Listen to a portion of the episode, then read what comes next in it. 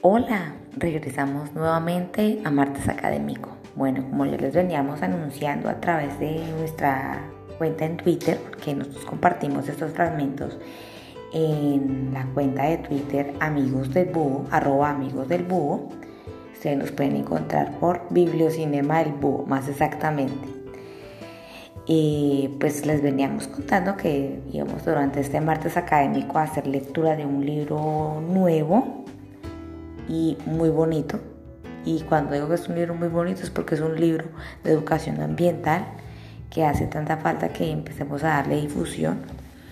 Y también porque no es cualquier libro, es un libro que además de, de temas de educación ambiental, trae algo muy especial. Es un libro para colorear. Inicialmente sus autores habían diseñado esto pensando en los niños, pero resulta que, y me cuento entre, entre los privilegiados, eh, de estar em, compartiendo eh, la aventura con este libro, es que hay muchas personas de otras edades que les ha gustado y les ha llamado la atención por el tipo de formato que presenta. Es un formato amigable, es un formato que nos permite acercarnos a la fauna de la ciudad de Bogotá.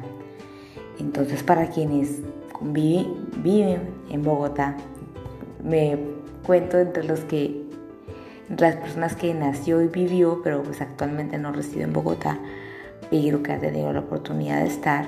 Y para quienes se encuentran en Bogotá y no saben que aparte de la fauna que normalmente tenemos en casa, que son nuestras mascotas, existen otros animalitos que acompañan el ecosistema y que deberíamos procurar desde cada uno desde nuestro rol eh, por su preservación.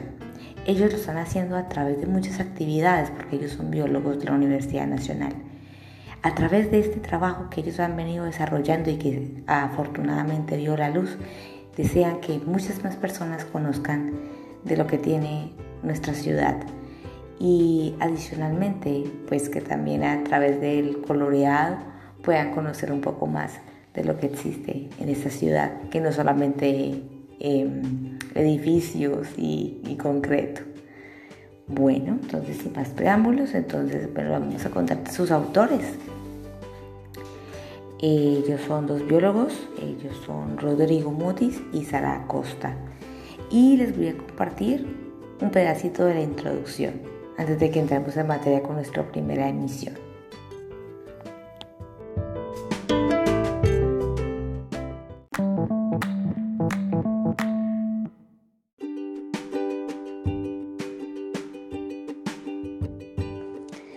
La primera parte de este libro está dedicada a la explicación de conceptos muy importantes para entender la biología y la ecología de los mamíferos.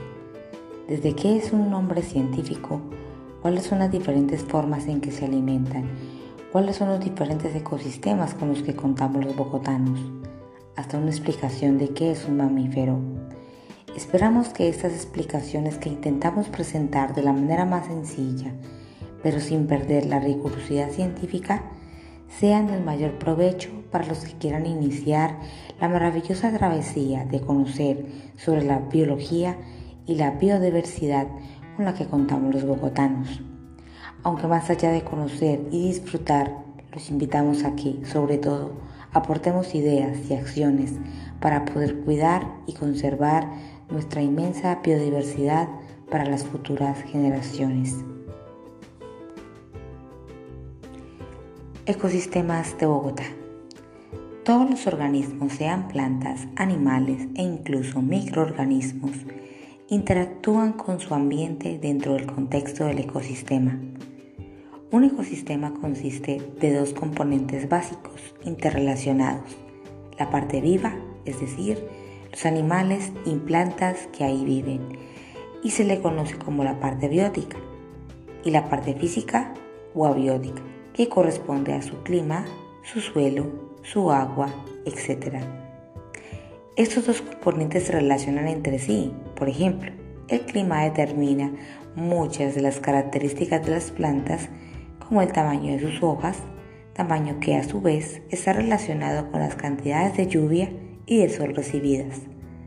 De otra parte, los seres vivos modifican muchos aspectos de su ecosistema, Un ejemplo son los castores que con sus represas modifican el cauce de los ríos.